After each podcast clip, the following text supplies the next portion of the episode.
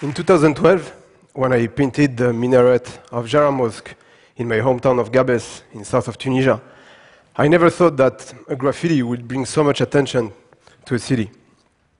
At the beginning, I was just looking for a wall in my hometown. And it happened that the minaret was built in 94. And for 18 years, those 57 meters of concrete stayed gray. When I met the Imam for the first time and I told him what I wanted to do, he was like, Thank God, you finally came. And he told me that for years he was waiting for somebody to do something on it. The most amazing thing about this Imam is that he didn't ask me anything, neither a sketch or what I was going to write. In every work that I create, I write messages with my style of calligraphy, a mix of calligraphy and graffiti. I use quotes or poetry. For the minaret, I thought that the most relevant message to be put on a mosque should come from Quran. So I picked this verse. O humankind, we have created you from a male and a female and made you people and tribe, so you may know each other.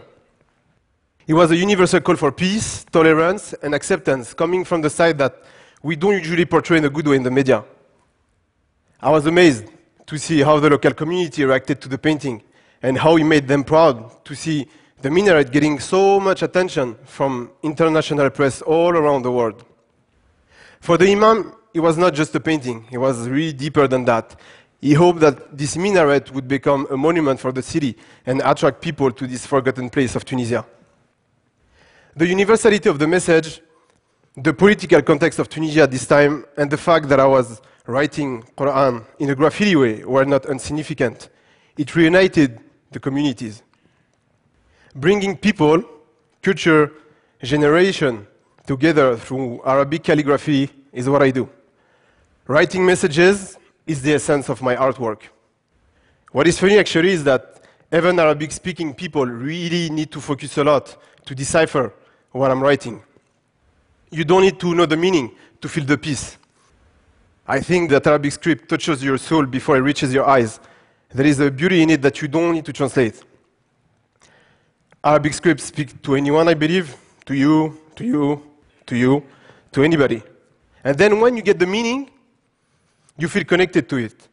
I always make sure to write messages that are relevant to the place where I'm painting, but messages that have a universal dimension, so anybody around the world can connect to it. I was born and raised in France, in Paris, and I started learning how to write and read Arabic when I was 18. Today, I only write messages in Arabic. One of the reasons this is so important to me is because of all the reaction that I've experienced all around the world. In Rio de Janeiro, I translated this Portuguese poem from Gabriela Torres Barbosa, who was giving an homage to the poor people of the favela. And then I painted it on the rooftop. The local community were really intrigued by what I was doing. But as soon as I give them the meaning of the, of the calligraphy, they thanked me as they felt connected to the piece. In South Africa, in Cape Town, the local community of Philippi offered me the only concrete wall of the slum. It was a school, and I wrote on it a quote from Nelson Mandela saying, يبان مستحيل حتى ينجز, which means it seems impossible until it's done. Then this guy came to me and said, man, why you don't write in English? And I replied to him, I would consider your question legit if you ask me why I didn't write in Zulu. In Paris, once there was this event, and uh, someone gave his wall to be painted. And when he saw that I was painting in Arabic, he got so mad, actually hysterical, and he asked the wall to be erased. I was mad and disappointed. But a week later, the organizer of the event asked me to come back and he told me that there was a wall right in front of this guy's house. So this guy like was forced to see it every day. At the beginning, I was going to, to write ala wajhak, which means in your face, but I decided to be smarter and I wrote uh, aftah qalbak, which means open your heart. I'm really proud of my culture and I'm trying to be an ambassador of it through my, through my artwork. And uh, I hope that I can break stereotype we all know with the beauty of Arabic script. Today, I stop. I don't write actually the meaning, uh, the translation of the message anymore on the wall.